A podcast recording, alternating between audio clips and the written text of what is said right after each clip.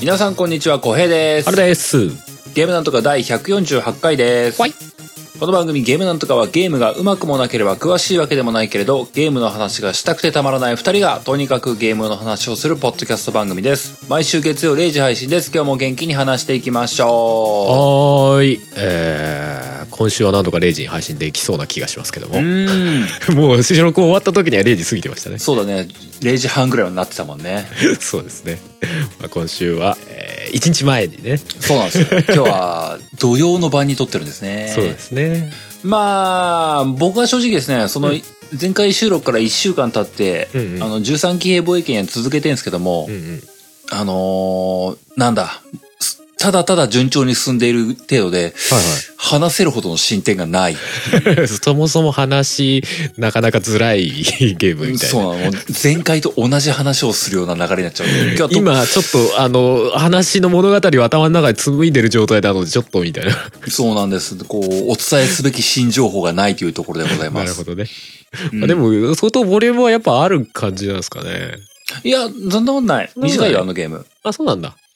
どうなんだろうな。じプレイ時間とか見えない、見えないというか見てないけども、うんうんうん。 2、30時間で終わるんじゃねえかな、あれ。あじゃあいい塩梅ですね、うんボリューム的にも。あのーほどほどに頭を悩ませて、うんうん。まあ、ほどほどにロボットバトルを楽しみ、いいっすね。サクサクっと進んでいって、うんうん。ほどほどにアーカイブを読み、うんうん。どうやらなんかトロフィーコンプも簡単なようで、へえ。あのー多分、プレイした感じというか、あの周回プレイをする感じのゲームじゃないと思うんだよね、あれね。うんうんうんうん。まあ一周で遊びきるっていうタイプの。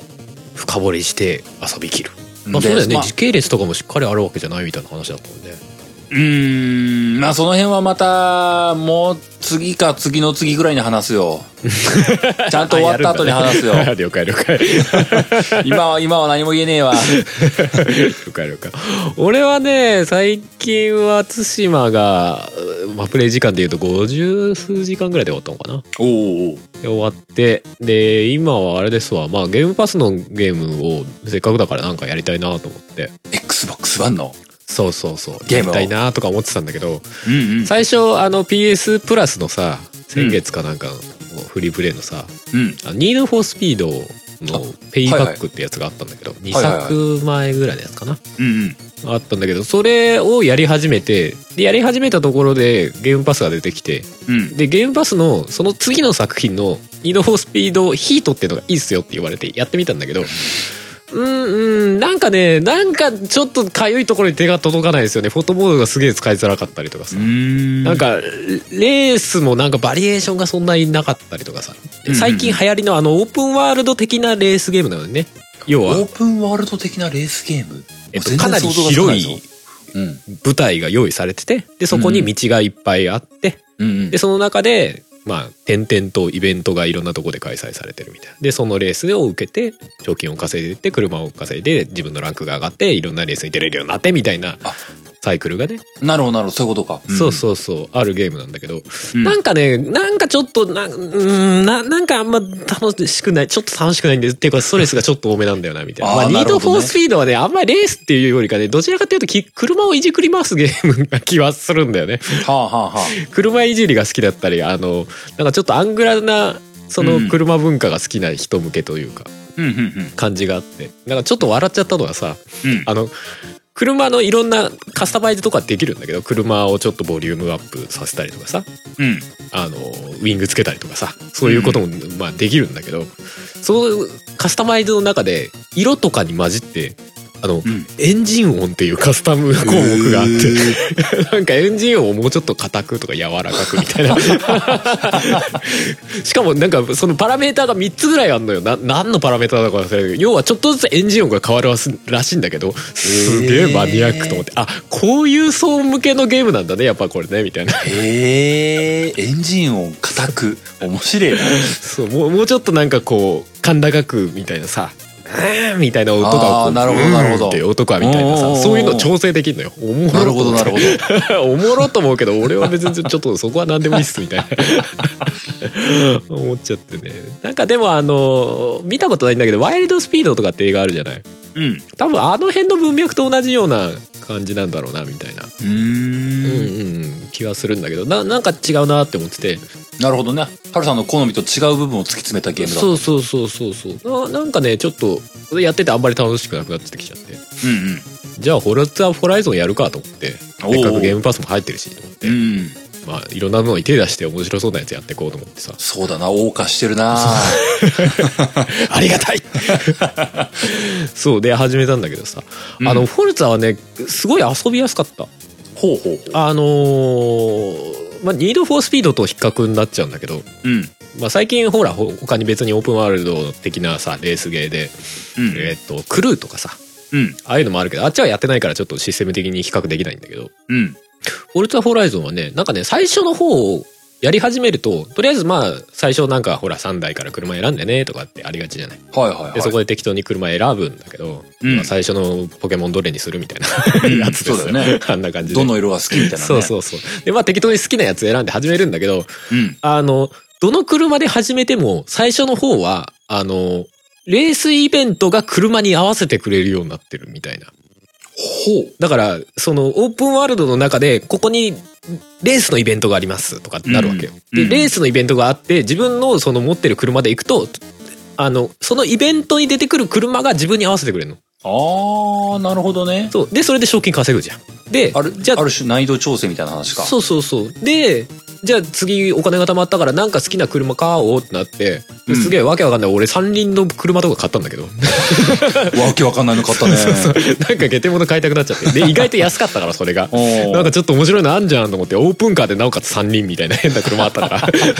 それ買ったりしたんだけどでそれ買ってでイベント出てみようってなるとちゃんとそれに合わせた敵車がのラインナップのイベントになるのよなるほどだかなるらほど最初の方はどの車で始めても好きな車でイベントに行けばその車に合わせてイベントの内容がカスタムされるみたいななるほどね積み積みにくいんだねじゃあそうそうそうそうだだからうん割とレースゲームのさよくある形だとさあのお金を貯めてランクの高い車を買ってランクの高いイベントに出ましょうっていうのがさ、はいはいこう繰り返していくじゃない、全体的な流れとして、でそういうんじゃなくて好きな車で好きなように走っていい適当にあのイベントに出ましょうってなるでほどイベントごとの難しさは車に合わせて難易度設定があるんで難易度設定の方で調整してくださいっていう、うんそうそうそうそうなるほどねじゃあ自分の好きな車で遊べるよっていうのが押し出されてるんだねそうそうそんな感じがするなるほどねでなおかつオンロードの車もあるしうんえっとまあ、車というかレースがあるしあとうんオフロードのレースもあるのよ、うんなるほどなるほどであとクロスカントリーみたいなえあのもう道じゃないとこ走るあーあーなるほど あの人んちの塀とか破壊しな がらバギーでバーみたいな 頭の悪いレースとかもあるのよ なんだこれ楽しいなと思って であとなんか特殊なイベントみたいなやつであおうおうのすげえでかいホバークラフトと一緒にレースしたりとかすごいな列車とレースしたりと かあと一番わけわかんなかったのがおーあの、えっ、とね、ヘイロヘーイロのーバギーがあるの分かりますヘイローのゲームの中に出てくるバギーがあるのね。あーギリギリわかるよそう、基本乗るやつがあるんだけうど、んそれに乗って、あの、ヘイ、ヘイローイベントみたいなのがあって、空には、あの、ヘイローに出てくる宇宙船とか敵の飛行機とかが飛んできて、おこーう、なんか、 打ち合ってんの上で。 なんか俺、レースゲーやってたのにいつの間にかヘイローやってることになってるみたいな。へえ なってたりとかねかなりなんかむちゃくちゃな感じでね面白かったな単純にあうのーん走るの楽しいっていうのもあるしなんかなんかイメージと違うねそうあのホライゾンはかなりそっち寄りみたいですねうーんパパーティーゲーうんまあパーティーゲーかな逆に言うと普通のちゃんとしたコースみたいなレース上はないのよねゲーム内なるほど基本ストリーをトをコースに見立ててこのイベントはここのこの場所を走ります、うんうまあんまあ、周回するようなコースもあるし周回じゃないストリートレースみたいな行ってそのまま終わりみたいな、うんなるほどうん、コースもあるしみたいな感じでいや面白かったですね、うそうーグんラフィック綺麗だし XBOX1X だと60フレームで、ね、4K でヌルヌル動くし、うんうんあのゲームの、まあ、僕はゲームしてないんだけども、うんやっぱりツイッタータイムライン上にスクショが見えてくるんですよ、ちらほらと、はいはいはい俺あげてますね完全に実写ですよあれは まあ昨今のレースゲームはもうなんか実写だよね、もうほんとレースゲームのスクショってなんかじ尋常じゃないよ ねそうだね実在感がすごすぎるというかレースとスポーツ系あたりはちょっとなんか実写度がやばいよねねそのどう焦焦点が限られてるからさ 逆になんかこう突き詰め具合がえぐいことになってねえすごいよねあでホライゾンもやべえなと思ったのはさうんホライゾンじゃないフォルタホライゾンねホライゾンって言うと別ゲーになっちゃうそうだね、うんフォルタホライゾン4はねあのー車とか撫でますように見れるのよで全部の車コックピットっていうか要はドドライバー席ねうんうんの中とかまで全部ちゃんと作り込んであるのねほうほうでトランクが開いたりとかもするのようんそこまであんのって思ったら最終的にエンジンルーム開いたりしててうんうんえエンジンルーム開くのっていうか中作り込んであんのと思ったら普通に作り込んであって配管みたいなやつとか全そ部れ全社ってこといや全車開くわけじゃなさそうだったあなでーもそれの間数開くんじゃないおあまうんうんまあまあ一社開くだけでも十分だけどもマジっすかマジでと思ってなあもうこれ一個ずつ手作りとかなないよねわかんないけどみたいな ややばい手間かかるんじゃないですごいすかねなあなんかメーカーの人なんか、なんか CG モデルとか送ってあげてい。やだからなんかそういうことなのかなって思うレベルのなるほどね。キーボーだよねそうそうで車種もかなりいっぱいあったからで結構幅広くあったんだよねなんかすごいなうあん、うん、 それ、まあもちろんだけども多分好きな人はエンジンルーム見てニオニオしちゃうんでし ょじゃないの わかんないけどお忠実だねとか言ってニオニオしちゃうんでしょおーこれこれそうそうそうこうなってんだよとかさ持ってない車のエンジンル ーム見てあれこれ何のエンジンだろうな みたい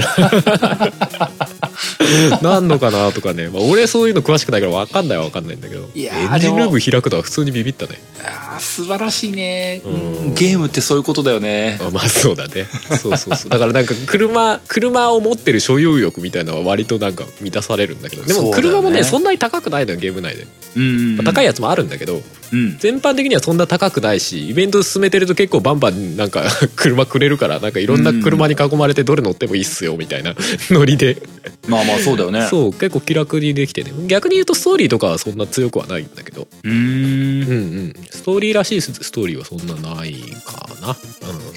うんなるほどなうん、景色とかも綺麗だしあと季節があるのよ春夏秋冬があってえで最初その季節ごとにイベントがあるんだけど途中からはなんか時間経過で季節が変わるみたいな仕組みになってるらしくて走ってると変わるの変わる走って途中では変わんのかな分かんないけどあの多分何マイハウスみたいなさうんうん。ガレージみたいなものあーるほどねうんで出てくる時に季節が切り替わってるとか多分するんだろうね、うん、だから写真とかもはかどるよねいろんなバリエーション取れるからはかどるねいやそれははかどるねそうそう楽しいで写真のクオリティも高いからなんかいろんな場所行って写真撮っちゃうみたいな、本当だよねあのあのレベルのスクショ撮れるんだったらね、うん観光しちゃうねでそうそうそうでなんかまあシリーズによって違うのかもしれないけどその4の場所は結構なんかヨーロピアな雰囲気の場所でいいねいいねうんみたいな、高原みたいな雰囲気の場所が結構多くて さあ気持ちいいね走っててみたいないや いいね そういいのよあれはちょっとしばらく楽しめそうと思ってそっか、うんまあゲー割ムとパスでそんなものがそうそう頭空っぽにできる系のゲームだなみたいないいねゲームパスでドラクエ 11S も落ちてきたんでしょあ、なんか、あ、もう落ちてきたの俺いつからだからよくわかんないんあだけど。わかんないに日程までは知らないけどもなんか発売日と同時に落ちてくるみたいな話ありましたね、そんなことがあったよ。ね。小平さんえーって思が、っ 小平さんがやりたいと思っているやつが、今ならゲームパスに入ったら、遊べちゃいますよ。たそうなの実質タダで、みたいな。いや、こ、怖え。いや、俺やろうかどうか悩ましいけどね。今からやると完全にサイバーバンクが吹っ飛ぶんで。そうだね、サイバーパンクも来ちゃうね。そうだね。来ちゃうね。あの、この週、この週でしょこれの配信してる週でしょそそうそう、10日だっけついに来ちゃうよ、皆様。ねえ俺どうしようかねダウンロードにしようかまあでもパッケージで買おうかなと思ってるけど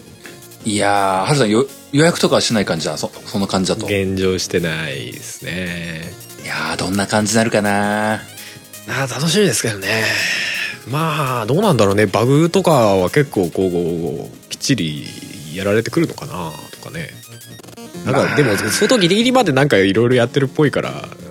どどうなってるかわからんね、わかんないけどね。でもまあ、あウオィープッンチワャーールド作でったあそこですからね、バグがあってもちゃんとこまめに潰してくれると思うんですよね。思う思う信頼感はすごいうん、だか ちゃらんとやることやってくれる感がすごいからあそこそう、初週でバグが多少あっても、そこはまあ、目つぶってあげていいと思うんだよね。思うよ思う思う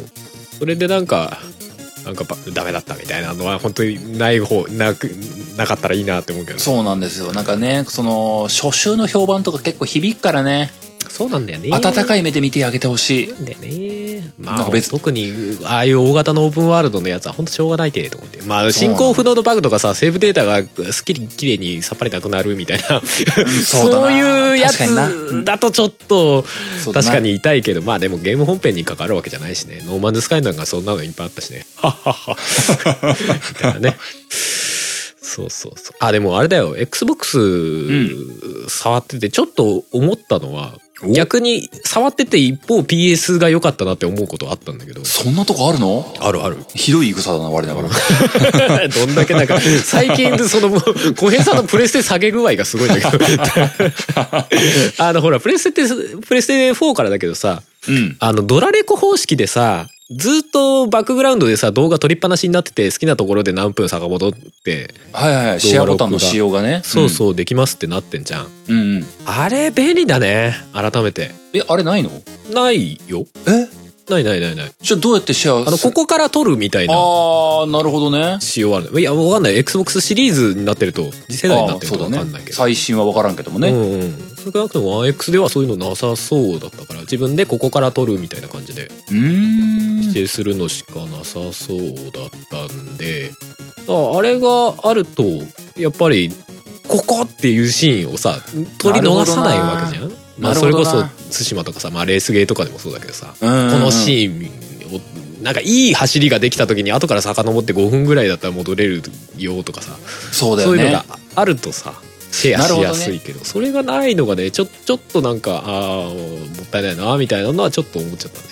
なるほどそれがないないのは意外だったなうん、な確かにな当たり前のように享受してるけどあの機能素晴らしい機能だったな PS のはそうそうそう確かになんかいざないってなるとああーみたいな結構便利に使ってたんだなみたいなのはちょっと思うところではあったなわかるわかるわ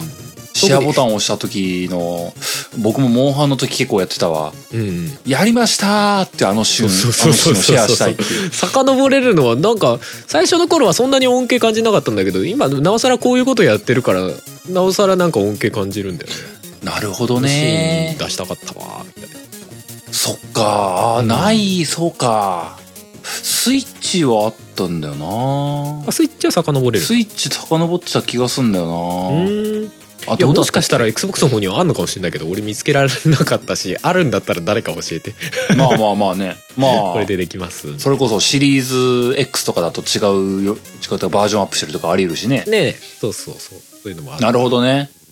そうだなうん、あれはなんか改めていい機能だなと思った。うんうん。いいと思う PS の魅力を再発 見そんな昨今よ。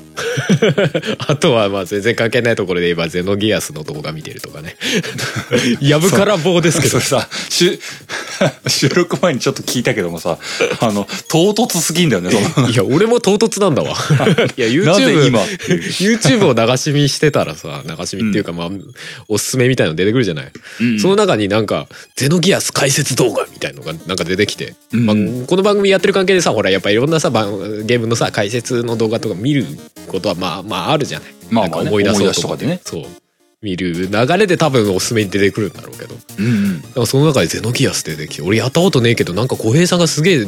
んか変なゲームじゃねえけど、なんかすげえ頑張ってたゲームだなっていう話だ そっうただから、ね。ちょっとい。内容気になんなと思ってさ、はいはいはい。あの見始めたらさ結構長くてさしかも内容なんだあれすげえわけわかんねえなと思って 思ったより世界系なんですねあのゲームというそかの、設定がなねんだあれっていう感想正しいよね。正しいよねななんか普通にさなんかこういう世界があって世界を守るみたいな話なのかと思いきや全然わけわかんない方向行くでしょいやーなんかさ、僕こものさ世界には神がいてみたいいな神だと思ってたものがえ神じゃないえみたいないや、なんかゼノギアスってさ、あの、あの、あの当時出てたから良かったって側面結構あるなと思うんだよね。うんうんうんなんか、今この2020年にあのゼノギアスのテーマでボーンって出て、あの、わけわかんないスタイルだと結構受け入れられない人多いと思うんだよね。なんかそうだ、ね90年代、2000年代、あの頃の、なんか、謎が謎を呼ぶストーリー、も、燃えちゃうよね、みたいな感じ。そうだね「エヴァンゲリオン」から始まるみたいな雰囲気のそうそう流そう。れは感じるよねなんかねなんで、かその当時あの、もうピカイチのもうぶち抜きトップのメーカーと思われたスクエアが作ってたからね。 そうだねそこの箔が強かったと思うんだよね。内容のこじらせ具合で言ったらちょっと FF とかはちょっとう圧倒的に超えてるかもしれない、そね、う。あと、う なんだこれ、クラウドがちょっとね、ちゃんとゼノキアスって言ってたからね、当時ね。あのね混乱してる時ねそうそう。ちゃんと言ってたからね、そこのプロモーションもうまく刺さってたと思うんだよね。 いやそこはプロモーションなってないでしょ あれはイースターエッグでしょどちらかっていうといやー、でもね、確かに、あの、僕も、今、ゼノギアスと出会ったら、うんなんだこれっつって投げてた気がするんだよね。かかもねか相当語り方がうまくないと引き込まれないかもしれないねうーん、ちょっと厳しいと思う。だって解説動画で見てても何言ってんすかっていう感じ感じあった からすごい世界系っすねみたいななんか独自の言葉とかえバンバン出てくるしさそうなのでそうな独自の言葉が出てくる上にキャラクターたちが「あのお方」とかさ「あの、うんあのシステムがどうのこうの」とかさ、うんそういう言葉を連発するじゃない要はいろんなものを隠しながら喋るじゃないそうなの。でこっちに想像させるっていうかこっちもほぼもはや置いてきぼりだろこれみたいなそうなの。もう誤解させ放題な語り口だからさ。そうそうミスリードさせまくりな感じのいや面白いよななんかそこまで生き切っててなんかす少なくとも解説動画見てる限りではだいぶ面白かったけどね、いやー、でもあれをね、ゲームのプレイとしてやっててね、あのディスク2を入れた瞬間ですよ。うんうんあれゲーム変わったっていうか、何この回想シーンみたいなのみたいな。なんか主人公のモノローグで進むみたいなそう。こと言ってたね。その後、俺たちは〇〇遺跡に行って、あれであれであれであれであれであれであれであれでああなったみたいな。こうそしてその次はとか言ってる。ここれ何分続くのみたいな。らしいっていう。で、まあまあ一応ラストの重要なとこぐらいは出てくるみたいな。そうなの。感じっぽあかったねの、何ストーリーの中盤が全部語りになってるっていうね。 その制作のもろもろがあった感じがね。さあ、ここから終盤ですよーってところからゲームが再開するっていうね。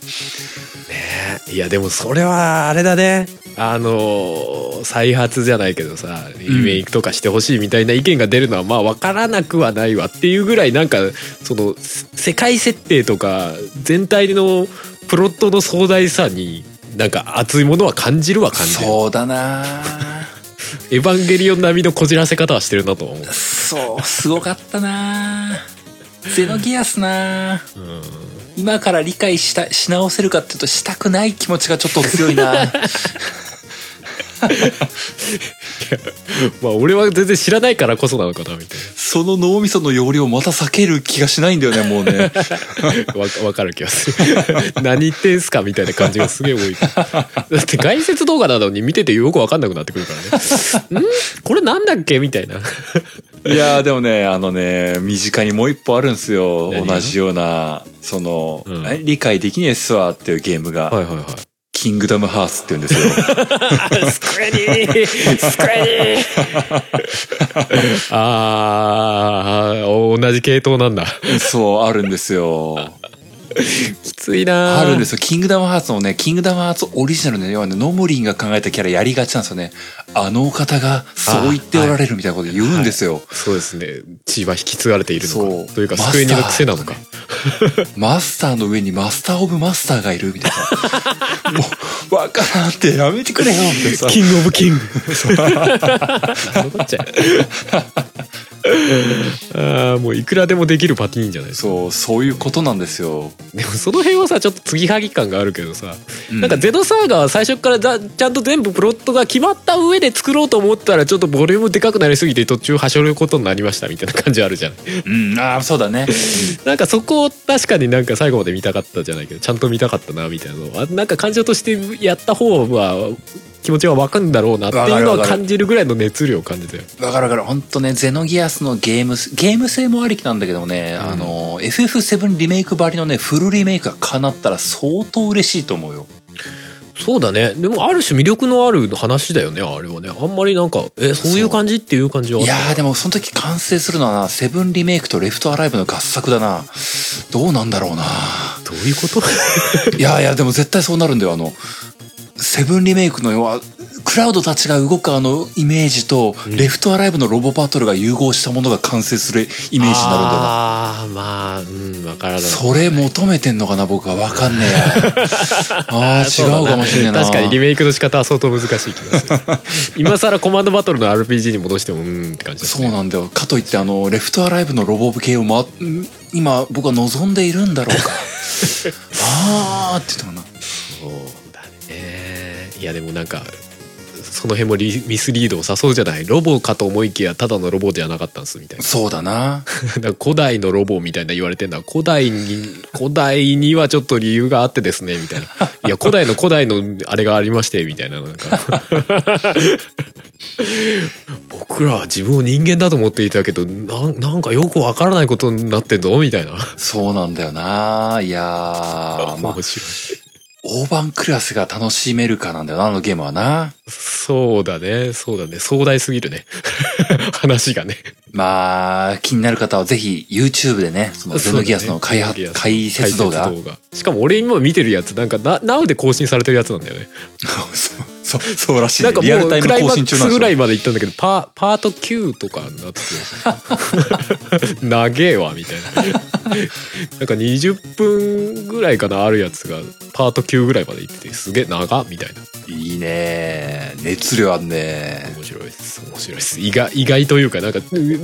まあ、正直ちょっと引き込まれちゃいましたこれこれうん何どうなんとこの話みたいないいと思うよ。面白かったです話しすぎましたねいやー、今日もそろそろ本編いきますか。いき今ますか日は、どっちかっていうと懐かし系の話になるんじゃないかなと思いますけども、うんうん今日のテーマは育成ゲーム。おうまあ、ジャンルですかね。育成ゲーというジャンルですかね。そうですねまあ育成芸から僕らが思う思い出したあれこれうんうん。なんですかねそう。なんかこう、ふっと降りてきたテーマでね、こんなのやってみたらどうかなっていうのでね、うん今日は多分、もう前回とかね、あの、ゴースト・オブ・ツシマみたいな最新ジャンルのゲームを話しましたけども、うん。多分もう、古臭い懐かしい話になりますよ そうだね最近の人はうんそんなゲームあったんですねあったんみたいなだ、みたいな話になると思いますけども、 はいはいまあ今日はそんなところで、育成ゲームについて話していこうかと思います。いいよ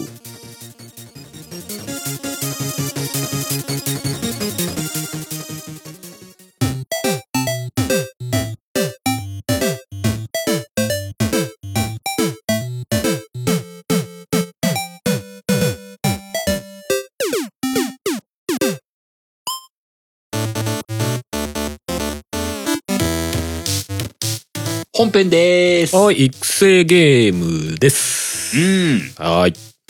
ジャンル定義とか、正直あんまり考えてこなかったっす。そうだね。育成、育成要素で考えたらもう、かなりいろんなゲームが育成要素ってあるな。広い意味では育成ゲームとも言えるな。みたいなゲームが山ほどあるのに今回ちょっとテーマ考えて気づいたわ。そうそう、なんかね、もう極論レベルアップも育成じゃんみたいなそう話。そうそう。RPG 大体育成じゃねっていう。そうそうキそャう。ラクター育成だよねみたいな。ど、ど、どの要素、なんか、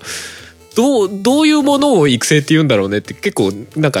迷子になった。そううん 僕もちょっとね、うん、なんか、うん、うん。でも実際ね、話せるかどうかはわかんないね。ポケモンとか思いついたんだけど、ポケモンって、これ本当に育成ゲームなんだろうかっていうのはそうだな。ってこれは結構反則なんじゃないかとか思ったりもね、しながらもね、うんあのー、ただ、自分の中で、そんなしっかり育成ゲーという定義を考えることはできないなってうんうんうんうん思った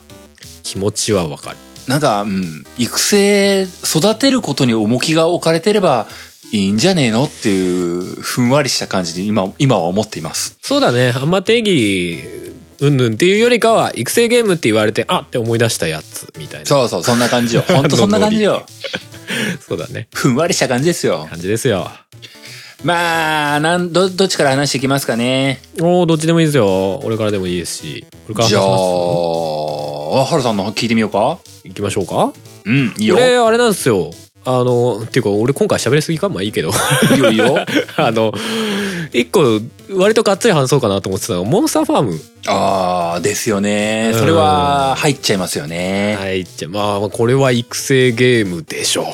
うなんか俺今回育成ゲームを考えてて割となんかちゃんとしキャラクター死んだりするやつ育成ゲームかなってちょっと思っちゃったりしたんだけどああ、なんかモンスターファームってね意外にまあ俺初代しかやってないんだけどモンスターファームって意外とせちせちがらいゲームだなって今見ると思うんだよね、ああ、まあそうかもね。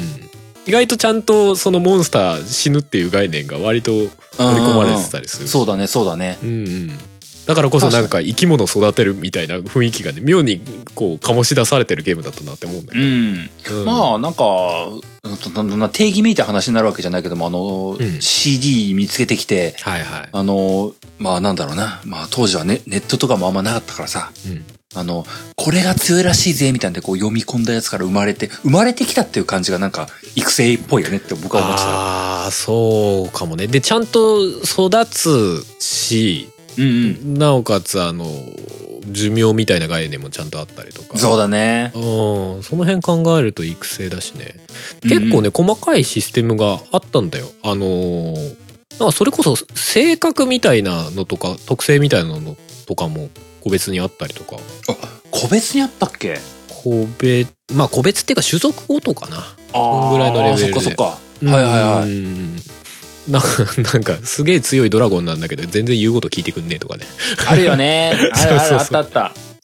基本的にあのゲームってその円盤石っていうものから、まあ、うん円盤石ことを当時は初代プレイステーションであのゲームディスクを他のディスクと入れ替えて読み込ませると、そのディスクに合ったモンスターがゲームの中で生まれてくるでまたゲームディスクを戻すっていうあれ画期的だったよ ね。画期的なことなんか前も話したことある気がするけど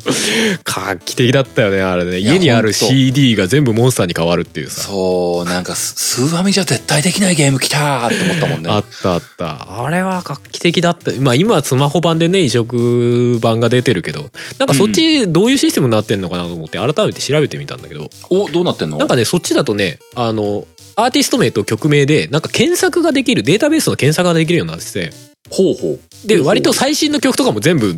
データベース上から出せるのよでそこからそう、うん最最新の最近出た曲とかも検索から出てきてほうほう。それを再再生させるとちゃんとそこからモンスターが出てくるへー。うん、だから検索して出すみたいなシステムになっててあなんかそれもうこいつから何が出るみたいなの分かってりゃやり放題ですねみたいなああ、まあ、実際のディスク、ディスクというか CD を手に入れてくるっていうのはまあいらないわけだ。うんうんうん、うん、まあまあ、とても現代っぽいけどね。そうだねまあでもそれにプラスしてその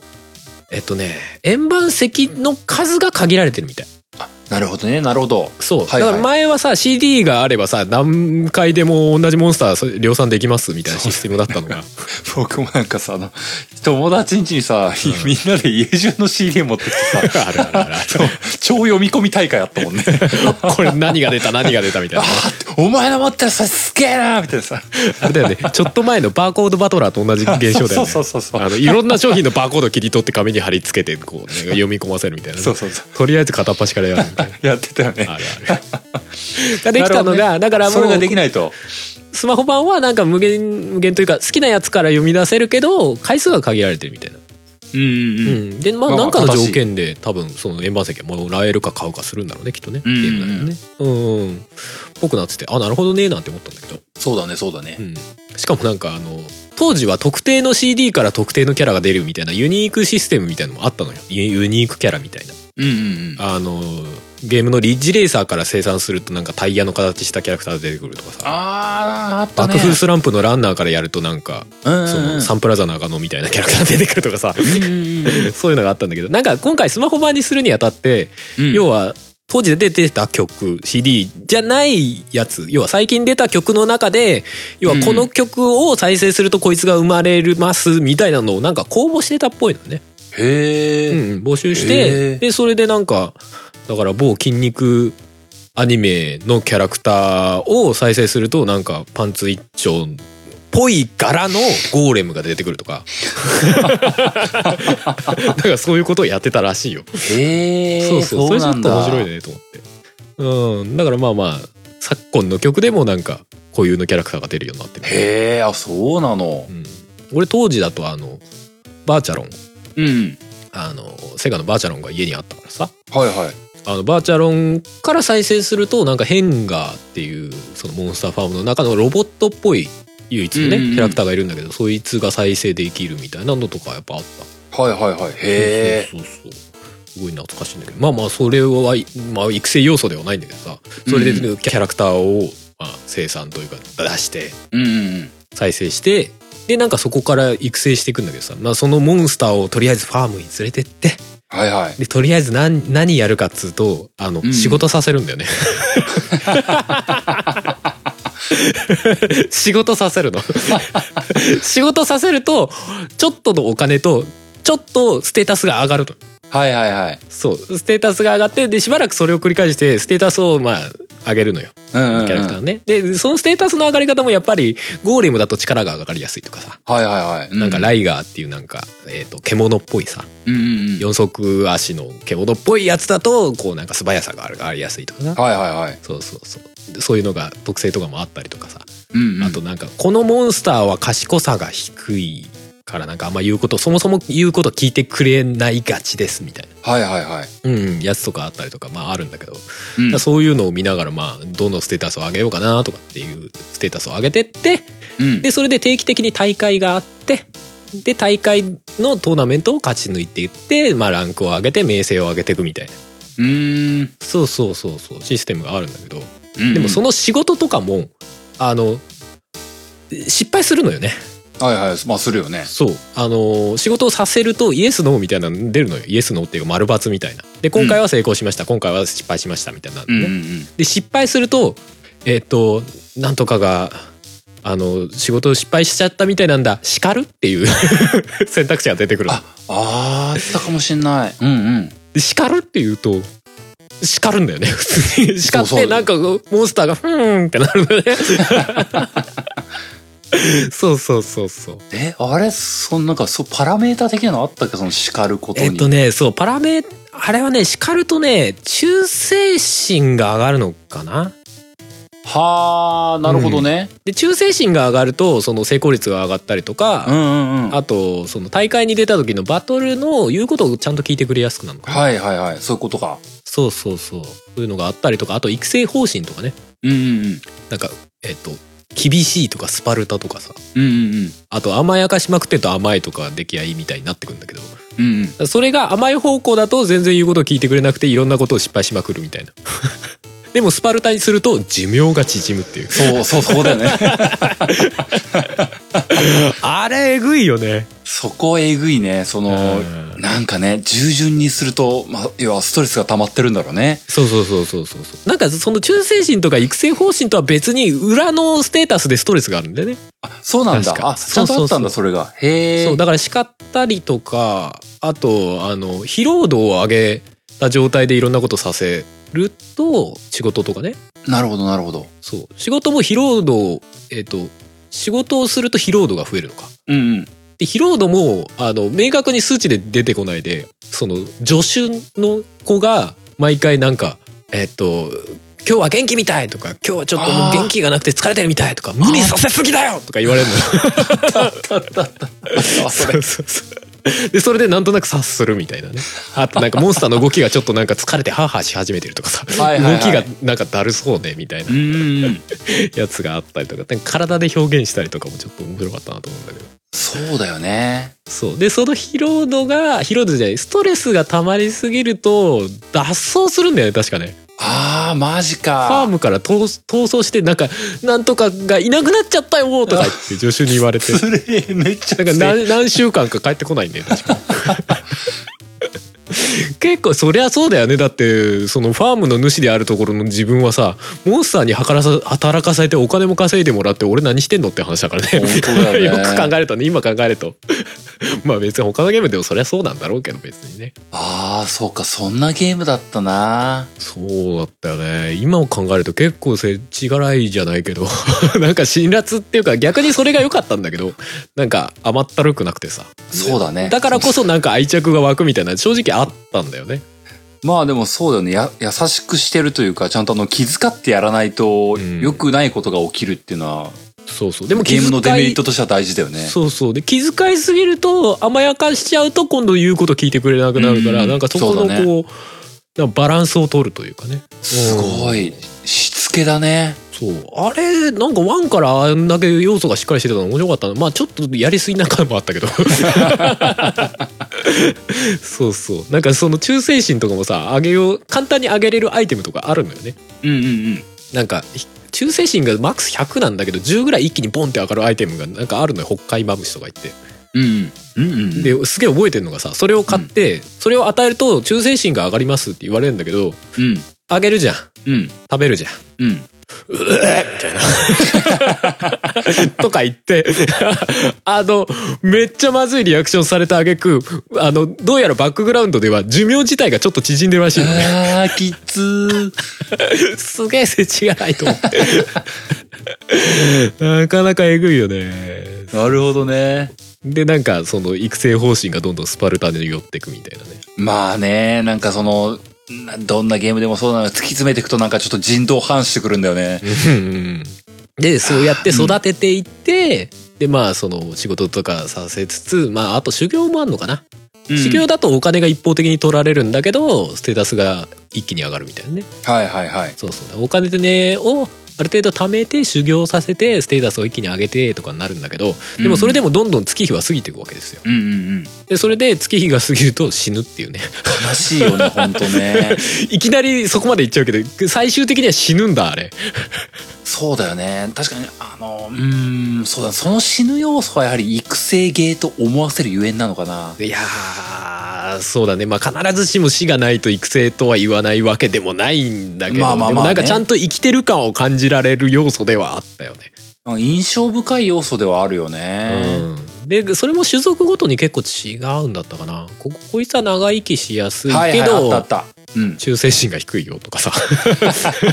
なんかそういうバランスの取り方をされてたような気がするんだよね。うんうんうん。そうそうそうあったね。ああと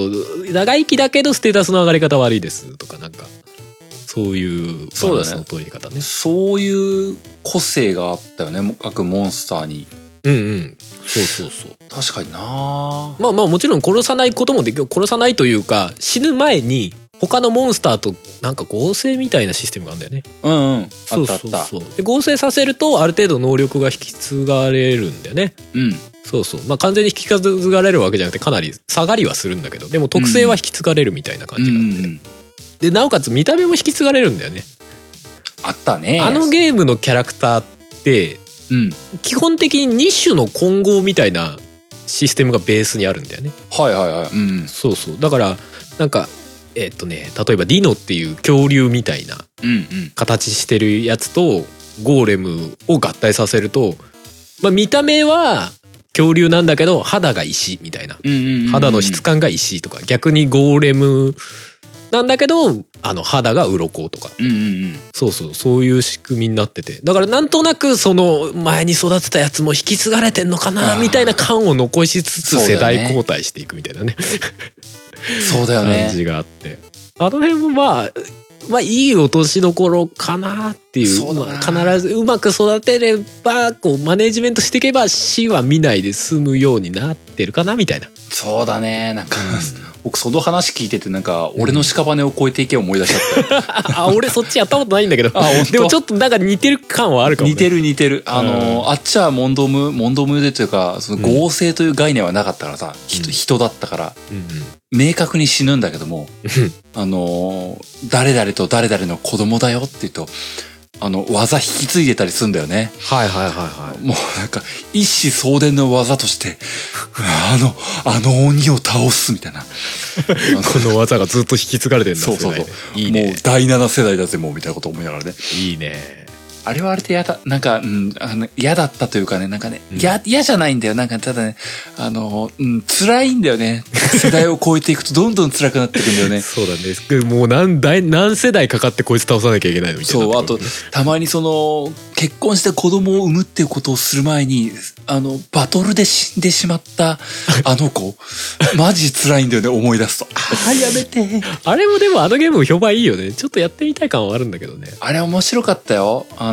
のー結構な、当時難易度高いなって思ったけど、うんうんうんなんかね、あのーあれどうだったかな、クリアしなくても、その、家計年表みたいなのが出るんだよ、最後に。はいは いはいこあの、一人目のこの子がここまで生きて、うんこの子を産み残し、うんで、この子は、あの、生涯独身で死んでいったみたいな。い やーみたいなこうその設置があれ家計がずんずん流れていくんだよね。うんはいはいいいねでもそういうのがちゃんと残るのいいねそうで、ふあの、振り返るとちょっとね、うん、あの子は、惜しいことしたよって思 うんだよね。悪いことしたなみたい なねでもそれが振り返れるといいそうねやっぱねあそこで、あそこで俺が逃げなかったからって。 思い出されるんだよね。いいなモンスターファームそういうのあったのかななんか歴代のね育ててきたやつああ、でもなかったと思うんだけどな。なんかあんま記憶にはないけどねでもあったら良さそうだよねなんうかん、でもなんか一番最初にに。育てたやつはこいつでとかねそうそう。でもニュアンス的にはやっぱ似てるゲームだと思うんだよね。その、そうだね引き継いでいく感じというかう。んうんうんうんあでもモンスターファームはね意外と戦闘もね面白かったんだよねあ本当どうだったっけ、うんモンスターファームって。モンスターファームはねなんかねその両サイドにモンスターがいて、でなんかね、うん距離によって出す技が違うみたいなのがあって距離とかあったっけそうだから間合いをね結構見て戦わないといけなかったりみたいな要素があったんだよねはあ、はあ、はあ。こ、の距離だとガッツっていうのを消費して技を出すんだけどうんうんうん。ガッツの消費少ないけど出が速い攻撃ができますよとかうんうん。で、この距離だと、あの、自分にとっても都合のいい技が出るんだけど、相手にはすごい強力な技がこの距離だとあるから、この距離にいるのはちょっとやめようとかさ、はいはいはい。そういうあなるほ駆どけね引きがあったんだよね。だからこの距離に行けば、いこっちが一方的に攻撃できるなとかさ、うんうんうん。そう、そういうのもあったりとか、あとガッツの回復もキャラクターによって、その、種族によって違うのかなだからあーなんかそうガッツの速うんうんい種族と、それこそゴはいはいーレムとか、ガタイがでかいやつはガッツの回復は遅いけど、当たれば一撃で殺せますみたいな。そうだよね一撃必殺系か、手数で戦うやつかとかそうね、あったそうね。そうそう、で忠誠心が低いと意味不明行動を取るとかねああ、そこよね、そこよね。で意味不明行動を取ってる時は相手の攻撃を受けやすいみたいな うんうん。そうそうだからそのためにはまずい飯を食わさにはならんとかあったりするのよ気持ち 的にでも寿命が減寿。寿命が減るなんかねその辺がねあの当時やってた時すげえ難しくて最終的にやめちゃったんだけどあのゲームはいはいはい。今思うと結構いい味出してるなと思ってねいい味出してるね。でもなんか、そうそうなんかね、その、いなんだろうね、あの、そこそこに今、あの、大人として理性を持ってると、やれない行動が多いね。そうね。ダそうメね。だ理性が持ってるがゆえにね、 ダメだちょっと心が普通に痛むというか、なんか、 知っちゃってるからこそみたいなね。無いいよ邪気にはちょっとできないかな、みたいな。そうそう、いいよ、弱くてもいいよとか思っちゃいそうだもん、今やったら。そうなんだよね、でも弱いと弱いでさ大会に出すとさ、今度はあれなのよなんか、まあ、疲れの状態もあったんだっけななんかね、うん要は一撃ですげえダメージ食らって負けたりするとそのまま怪我したりするんだよね。あーあー、ではいはまいたしばらく入院中みたいな治療中ですみたいなイベントが起きたりとかし,、はいはいてであまりにもダメージ食らったりなんか疲れの関係でつかすげえ疲れてる状態で出しちゃったりするとそのまま死んだりするんだよねあはー、それありましたっけ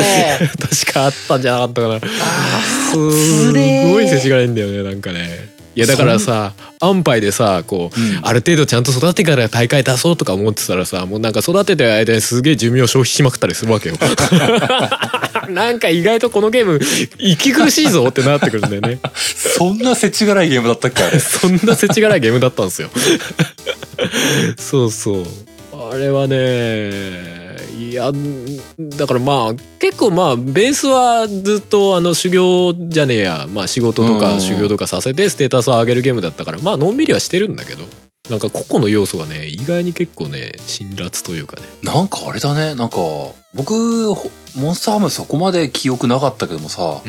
あのーその話のエッセンスがさ、んうんあの、さっき話した俺の鹿、俺鹿もあるんだけどさ、うんあの、ダビスタみたいなさ、あそうそうそうそう馬育成の競馬ゲームあったじゃん。うんあれと同じジレンマを抱えるね。うん、うん、もしかしたらその辺を軸にしてるのかもしんないねまあそでんな気はするんだよねちょっとねその種族配合みたいなやつとか、もうちょっと、あのーあ後や輩やねややポケモンも被るんですよ。ああなるほどねなん、なんだろう、その、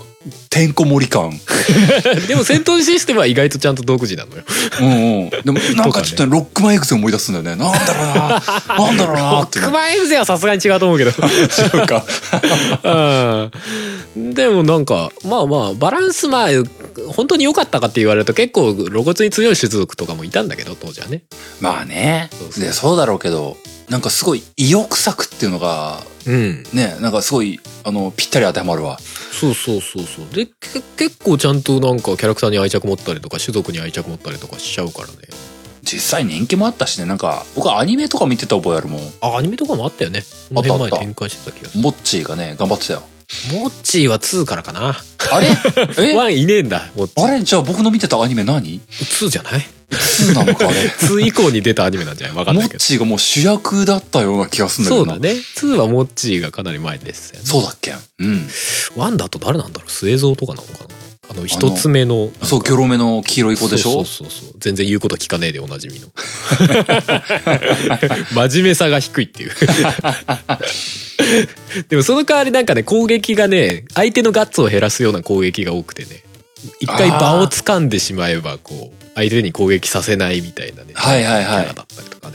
結構そういう個性が強くてねあったなでもな、うんモンスターハム懐かしいなそうそうでさっき言ってたさなんかヘンガーっていうロボットとかもいるんだけどさうんうん。あの辺はなんかね、そのも出せる CD を持ってても、一回、そのゲームのイベントの中で作らないと CD から生産できないようになってんだよね。うーん。要は特殊なタイプみたいなやつで。で、はいそはいのはいヘンガーとかはなんかね、そのゲームの中で探検っていう要素がもう一個あって、うん。で、その季節ごとに探検に連れてってくれるおっさんが来て、その人についていくと探検に出れるんだけど、うん最初の頃、よくも分からずさ、探検に出るじゃん。うん。うん。で探検に出てでなんか行くんだけど、まあ、いろんなところを行く手がでっかい岩とかで塞がっててはいはいはい。あのそれを殴ってるとどんどん日々が過ぎてって壊せないとかなるのよ力が足んなくてねああ、はいはいもうはい。本当本来はもっっとステータス上げなきゃいけないんだけどそのステータスの敷地が結構高かったりするんだけど実はうん。うんうんうんプレ最初プレイしてる時で全然わかんないからなんだこんな岩壊れねえぞってなるんだけどうんうんでまあ別のルートとか進んでさでなんか遺跡みたいのがあってその中入るみたいなことができるんだけどうん遺跡の中入って本来はなんかいろんなアイテムとか換金アイテムとかそのさっき言ってたヘンガーっていうロボットのパーツとかを手に入れてそれを合体させるとヘンガーが作れるようになるみたいなのあるんだけどうん。そのヘンガーを作ろうと思ってその遺跡の中に入って探索とかしてると、うまあ、ん日々も過ぎてくんだけど、過ぎてった挙句その賢さが足りないとすぐ迷子になるのねモンスターはえね。うんうん。で迷子になると強制帰還させられてまだ迷子から帰ってきてないよっていうんでまたしばらく日々が過ぎていく の。せちがないと思って悲しいな、なんか。えー。いやでもなんかねちょっとね内容子供向けじゃないんじゃねえかって思う部分が結構あるんだけど思問ったよりねなんかあのかなり地道にやっていかないといけないゲームそうだね。だったなと今は思うと思うんだけどだからこそなんか今ちょっとやってみたい感はあるはあるでスマホでやるの確かにちょうどいいかもなみたいなそうだね。なるほどな。あったしね結構モンスター自体もなんかわけわかんないのいっぱいだから楽しかったけどねそっかうー。んいやー、なんかその、その奥深さ当時全く知らなかった な。いや俺も当時割とすぐすぐでもないけどやめちゃったからあれだったけどねなるほどね。なんかモンスターにモノリスとかいたの楽しかったあ、いたっけ、そんなのう。ん、なんか板なんだよね板 塗り壁とかなんかあのか顔ついてるとかっていうのもないもんただの板なんだあ、本当ただのカネ板とかもないのでなんか他の種族との混合になるとそのだから石の質感だったりとかあとゲ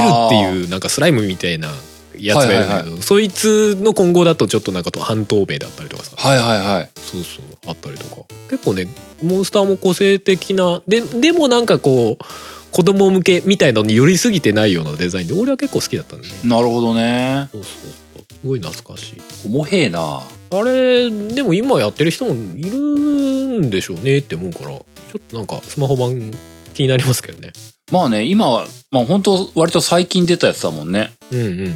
そう思う去と、年ぐ懐らい今年かしがってやってる人はいるんだろそうそう今やってもまあ楽しめるとは思うんですけどね全然うな。うん。うんうんまあちょっと内容辛辣ですけどねそうだな。 なんとかが死んじゃったよー ってお葬式とかあるんだよ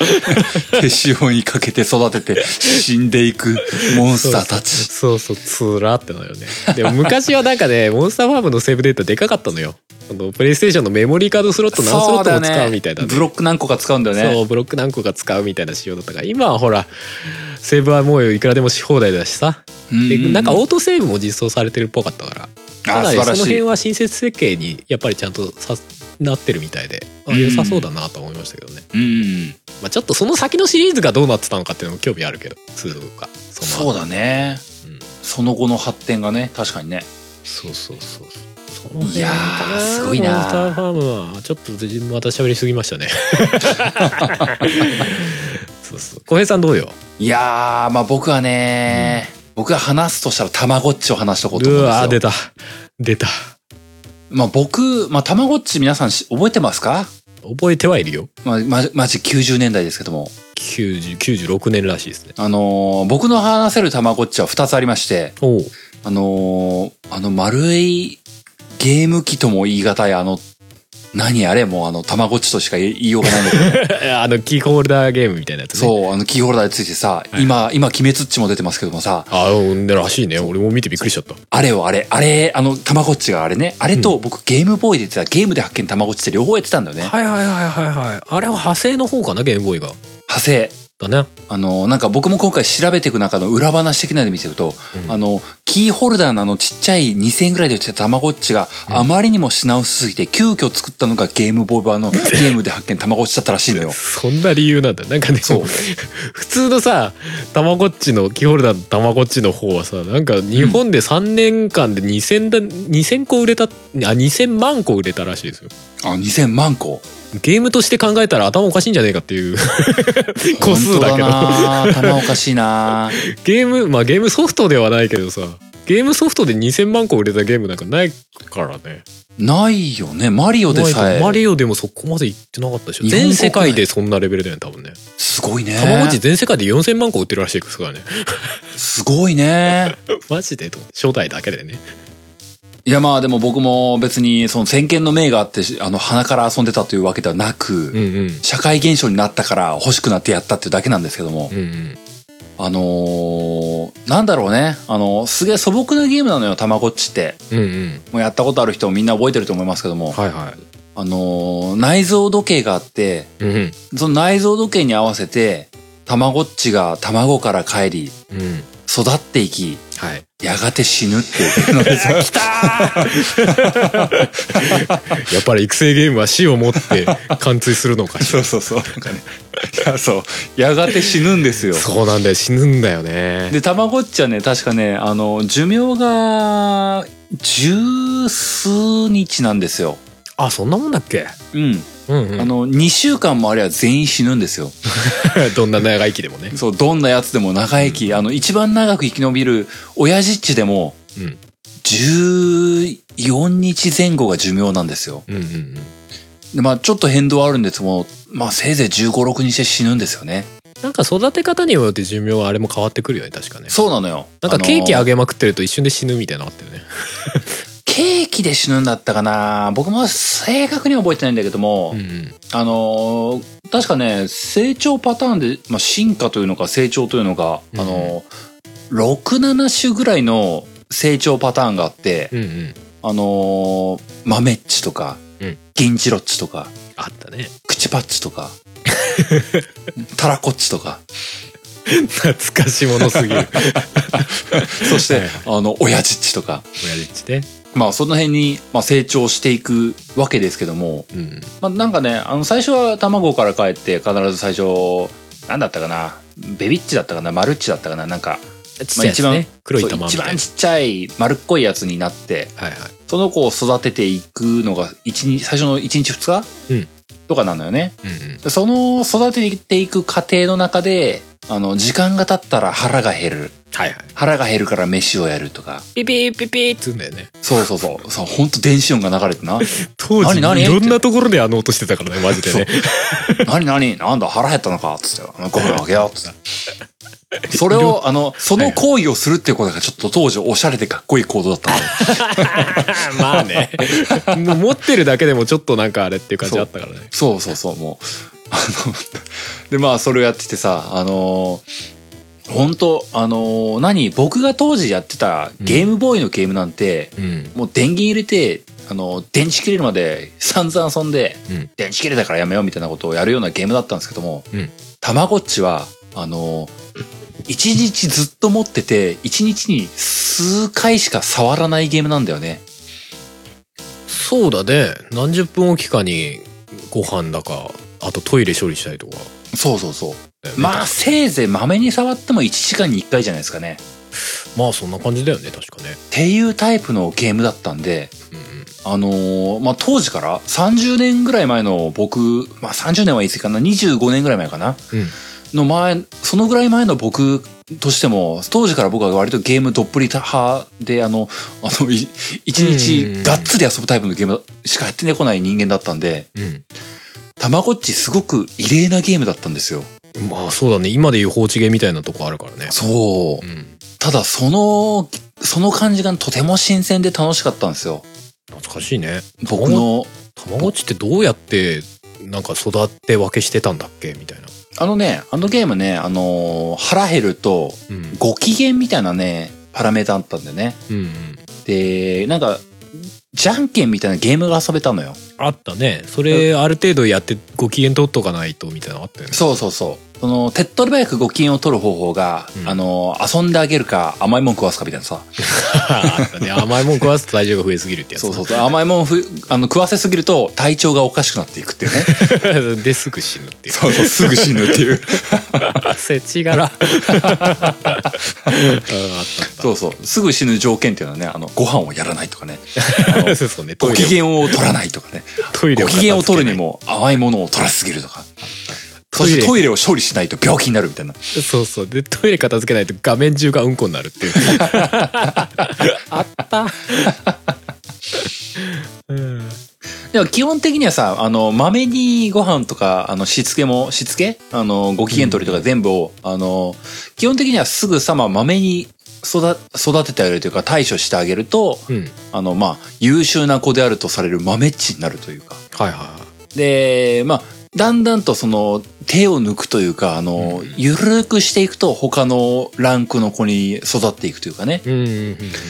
で、なあの、うんちを放置したり、 あの、不節制を極めていって、あの、極限プレイなんだけども、死なないという奇跡の行動をしていくと、親父っちになると いうか。そんなそんな感じなんだねそう、確 かね、なんか親父っちでもレアレアキャラだったよね親父ねそうそうそう、親父っちにする条件ってね、あの、死を、 死のリスクをはらませながらやるんだよね。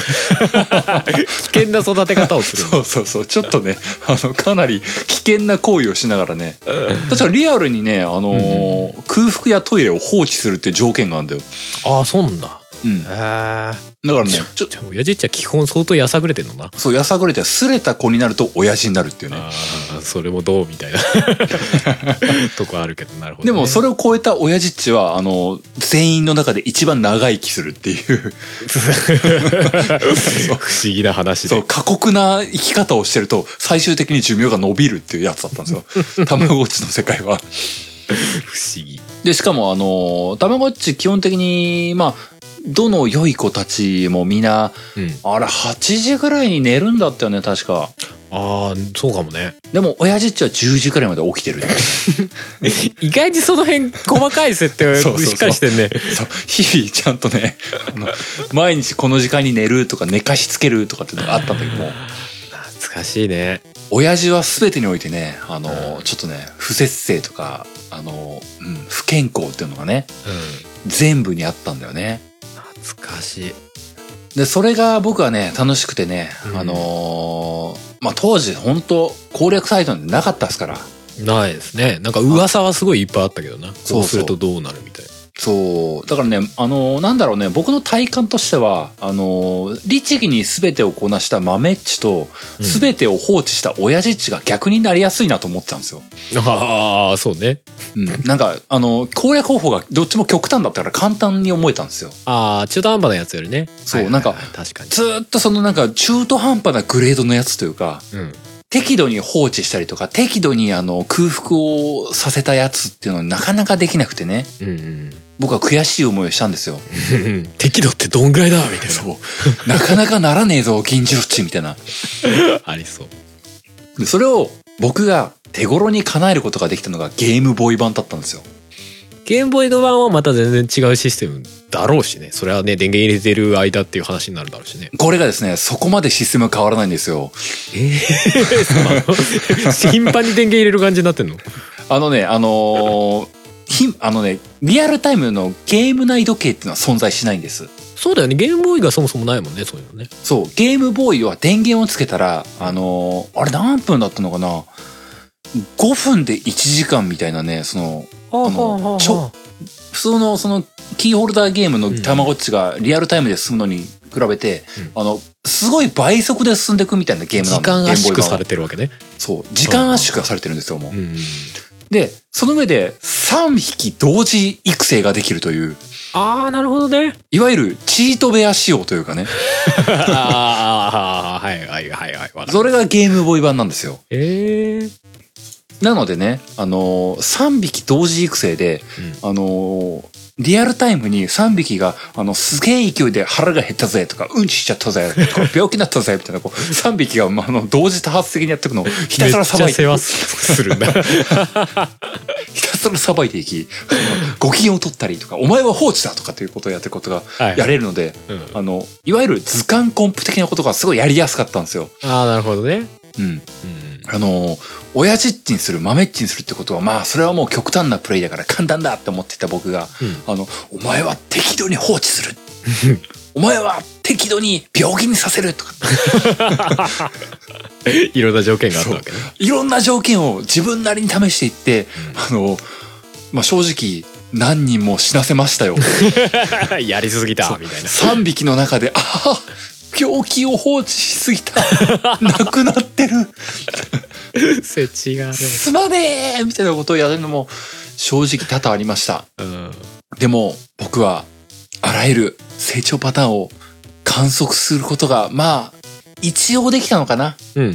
一応全パターン見れたのかなうんうん全パターン見て燃え尽きてやめたような記憶もあるんですけ どまあもうそこまで行ったらやることないよ ね逆に言うとでもなんかねあのーすごいあのーなんでしょうゲーム性はもう正直もはやあそこまで来るとないに等しうん いもう究極本当ただの作業まあそうかもねただそれがひたすら楽しかったというかね、うんあの時僕はたまごっちに何か取り憑かれていた気がする。今なんか日本中がちょっと取りつかれてた感あるうよねん。なんかね、あの、ただ、狙いの子に育った時、うんめちゃくちゃ嬉しかったんだよね。あるかもね確かに結構大変だったもんねあのゲームね大変だったよ。うんリアルタイムで何日かかるみたいな話だったじゃないうん。普通にだからなんか普通の一般のテレビゲームとは違う何かまあまあそのゲームボーイのやつはまた違うのかもしれないけど、うん。そういうのあったよね確かにそうなのよ。で、人がさ、あの、リア、あの、リアルタイムの方のキーホルダーの方はさ、うん人が何っちになってるっていうのがね、悔しいんだ。なんだよ、もう、みたいな。 俺そいつ出てねえしみたいそう。でも翌日その子に話しかけたらさ、うん昨日亡くなったんだ、とか言ってさ 言うんだよね普通にねああ ごめん割とみんな普通に言うんだよ なんかああいうでもなんかね、あのーしあ社会現象だったからってのもあったよね。あのーうんみんなの共通の話題だったっていうのはね、あったあったなんか楽しかったんだよね。持ってる人は何台も持ってたりとかしてたよねいたいた、何 台も持ってるやついたよね。いたいた俺そうそいつから一個買った記憶あるわ買ったじゃんもらったのかあったわなんかいっぱいあるから1個あげるみたいなかっこいい 1個ならいいよみたいなスネ夫キャ ラでマイたまごっちを持ってしばらくしてまあ飽きたよねまあそうだよねあとまあなんかねうちも家族みんなで持ってたんだけどもね、うんあのたまごっちの柄はいはいはなんかあのあったじゃん白のたまごっちが珍しいみたいなさいそそうなのらしいよね当時なんかちょっとプレミアついてたもんねうそうそう、うんなんかねあのうちも確かね白が珍しいって言われてたのは記憶なんだけども、うんなんかねあの母親がね白を偶然おもちゃ屋で見つけてうんなんか買ってきちゃったみたいなのがあって、へえ あの、僕と弟で、いやー、白使いてーみたいなね、ちょっと喧嘩した覚えがあるんです よね。俺が白使うんじそう ゃ白、白が白でやれてやーつって。どうなったんだろう結局なんか 覚えてない、なんかね、結構揉めた覚えがある。 誰が誰が白を使うの そうそうそう。そこはおかんが使っとけばみたいな、ね、そう、なんか、おかんが仲裁に入ったとこまでは覚えてる。あでもそういう意味だと俺あれだよ家に一番最初に来たたまごっちはさうん。あのなんか親か誰かがそのお祭りのあのほうほうまあ当て屋みたいなさうん。ああいうところで買っあ買ったっていうか当てたかなんかでお、へ持っえ。てきたやつで、なぜかね海外仕様だった、海外仕様。外国版だったかっこいい。だから主食がご飯じゃなくてパ ンなのもちろん全部表記英語 だしね、まあ、そうだよね出てくるやつは変わんないらしいんだけどまあまあ、でも、そのぐらいのね、単語レベルの英語だったらまだいいけどね。そうそうそうそうそうそうであのなんか当時知らなかったんだけどうん。なんかアメリカ版のたまごっちの親父っちは親父っちじゃないんだってえななあうんんななんかえっとなジョジョニーじゃないななんかそんな感じの名前のへえ。外人の顔してるやつに変わってたんだってえー俺当時見たことなかったんだけど らしいよえでもまあその主食パンの時点で面白いねハルさんのたまごっちパン食っ とるあそうそう そうでもおやつはケーキで同じその微妙になんかちゃんとローカライズされてるの受けるなと思っていや確かに海外だと親父っていうものがピンとこないんだろうなと思ってなるほどねあの一本毛がペロペロって入ってるさなんかそうだよね、まあ、ねいわゆる波平さんみたいな親父だもん波平みね そうあれがピンとこないんだろうなと思ってでそもうだねもうちょっとなんか若い外人の顔でなんかはあはあはあはあちゃんと性格悪いんだってやさぐれてんだってなんか設定 上なんかそういうやつがいるっていう話聞いてえー、面白いなさっき見つけたんだけどそうそうだったのと思って あったけどねなるほどねいやいいじゃないの懐かしいないやーなんかねうんいやなんか改めて思ったよん育成系には死がなきゃいけないのかもしれない いやまあそんなこともないんだろうけどでも俺 そうだな、まあ、今回そんなに話すつもりじゃなかったけどあのシーマンを思い浮かべてたんだけどシーマンも死ぬわうんなんかそう僕も話す気はないけども途中思い出したダビスタとかも死ありきで付き合ってたなーと思ってさ そうだな俺もう一個考えてたのは「頑張れ森川くん2号」だからあれは機械だから死なないけどああ、ああれとはまあ、死じゃないけど、あの、どこでも一緒は育成系だと思ってて、でああもやっそぱりれなんか嫁さんも言ってた別れがあるんだよね。ああそっかそうだうん、死なないんだけど。そうだね言われてみりゃそうだな、まあ、育成育成微妙だね確か言葉を教えたりするからまあ育成とも取れるか確かに育成には、別れがあるのかああまあでもなんかそれがあるとタ確イかムに、タイムリミットがあるからこそっていう部分が強いのかな。そうだよね無限にできるとなんか確かに育成というよりかはなんかそ作業感が強くなってくるのかなそうだよね。無限のレベルアップの道みたいになってるもんね。そうそうそう限られてるからこそそこになんか思いみたいのが詰まってくるみたいなの儚はあさるというかかさも、ねわびさびというかなんでしょうか。確かに確かにまあトロで言うとあのプレイしたことあるトロと休日だったかな、うんうん。あのなんか夏休みみたいなのをなんかとある島ででトロトロはトロなんだけど背景は実写っていう、なんか旅行みたいなイメージそうそうそうそうそあったよね。ううんあれとかもやっぱり最後別れるもんな確かなそうだね。楽しかったにゃーとかいうやつだよね。妙にちょっと哀愁感じるじゃんあれそんなこと言うなよってなるやつよね。そうそう そうまああれ育成じゃないけど なあんまり育成要素ないけど普通に取るとこう休日を戯れるみたいな話だったけ あったよなどあったのまあ確かにねその要素があるとぐっとそれっぽくはなるよねうん。死ではないけど終わりが先に提示されてたりするそう話してて思ったわいやだからやっぱ生まれることを表現するからこそ死がちゃんと表現されてるってことなんだろうなある種そう,、だよね生まれるってことは別れなきゃいけねえよなっていう開発側の目線かもしれんけどもなかもしれんよななんかあのーすごい思ったあの今日話して、俺の屍を越えていけよね、はい僕あれ僕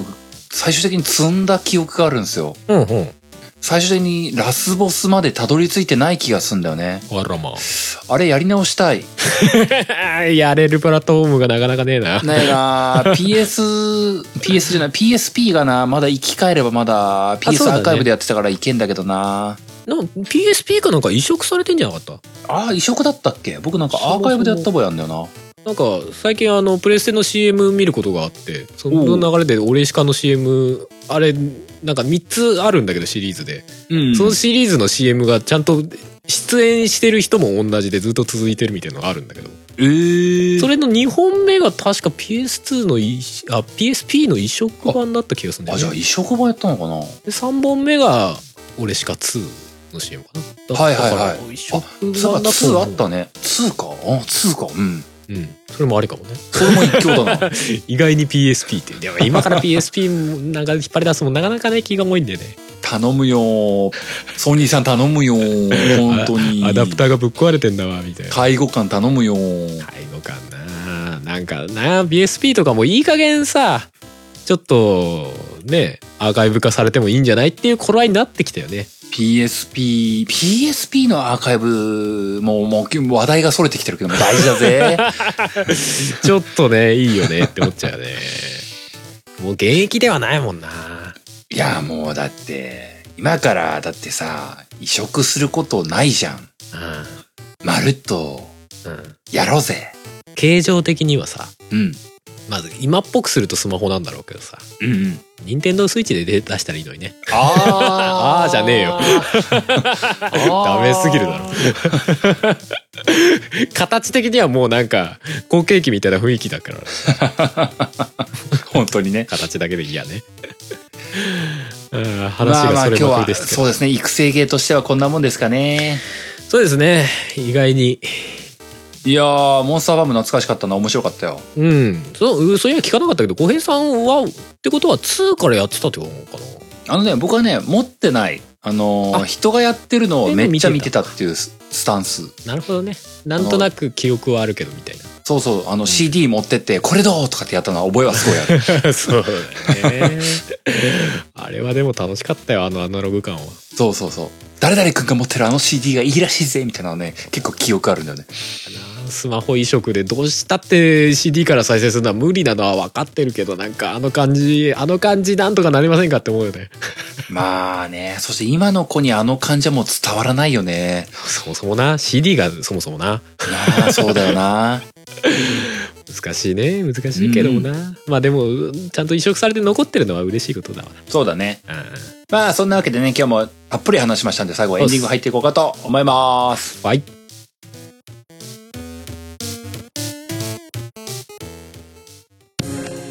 あなたの代わりに音作りカメレオンスタジオエンディングですはーい。今回は割と90年代の話になりましたね。そうだね90年代の話だったねいやーなんか久々にやりたくなってきたないや、調べれば調べるほどちょっとやりたくなってくるんだよね。モンスターファームとか、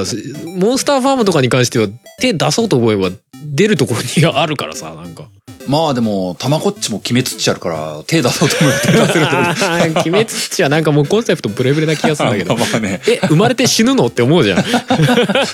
え、最終的に出産とかするみたいなさ、思っちゃうじゃん。 郎、炭治郎が死んじゃったとか言って。やめてくれよ。ねえとか思っちゃうから。たまこっちも微妙になんか時々卵産むみたいなのあったよね。あった。あー、ねたまごっち卵産んだな。俺卵産むとこまでちゃんとやった記憶はねえわ次の世代へ。そう死ぬんだよねちゃんとねそう産んだら死ぬのよ出産したら死ぬっていうシステそムうね。お墓がちゃんと流れるんだよ ね。ピーピロリーみたいなさ。そうだね卵の状態でしばらく待っててまた次 の世代がねそう、あの、ピロピロ音が悲しいんだ。意外に話せんだこの話いやー、まあでもね、うんあのーなんだろうね、本当今日、このこのゲームなんとかもさ、聞いてる年代結構意外と様々だからさ、うんうんもうたまごっちとかモンスターファームとかさ、うん思い出せるわーみたいなさ、お懐かしいわーっていう人もいるだろうし、うんうんあ、そんな時代あったんすねーっていう人もいるんだろうなと思うと、そうだねだって日本中がさもうあんなドットバリバリのゲームのさ言葉もろくに出てこねえようなさ たまごっちっていうものをさみんなピコピコピコピコやってたんですよそう、たまごっちなんてさ、今の子、ニュアンス全く伝わんねえんだろうな。ね、ボタン3つしかついてねえかんなあれ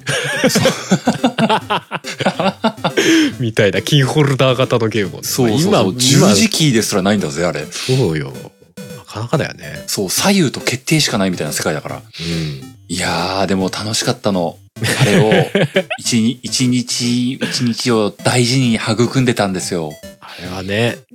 なんか不思議なゲームではあったよねうん、リアルタイムにかかるとかさうん。なんか妙に生々しいところはあってそうなの。今まで言うとほんと放置芸なんですよ、あれ。うんまあそうでだね、も違うんだよな違うんそだれよと、デジタルペットの中間みたいなところだったよねデあジあ、タルそペうだッなトっていうか、んそうだなああの、たまごっちがあったから、きっとトロと石も生まれたんだよと思うんだよな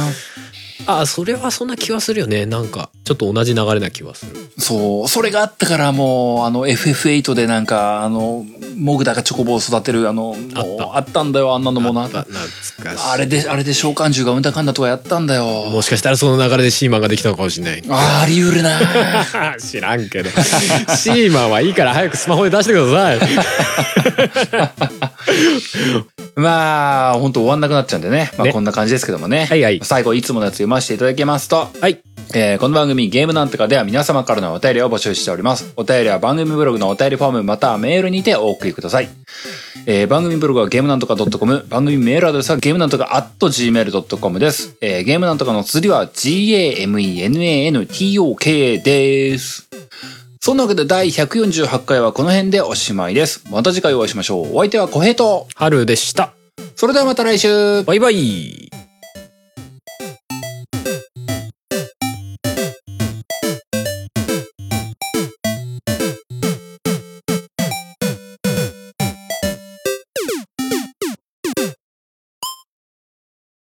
9月30日は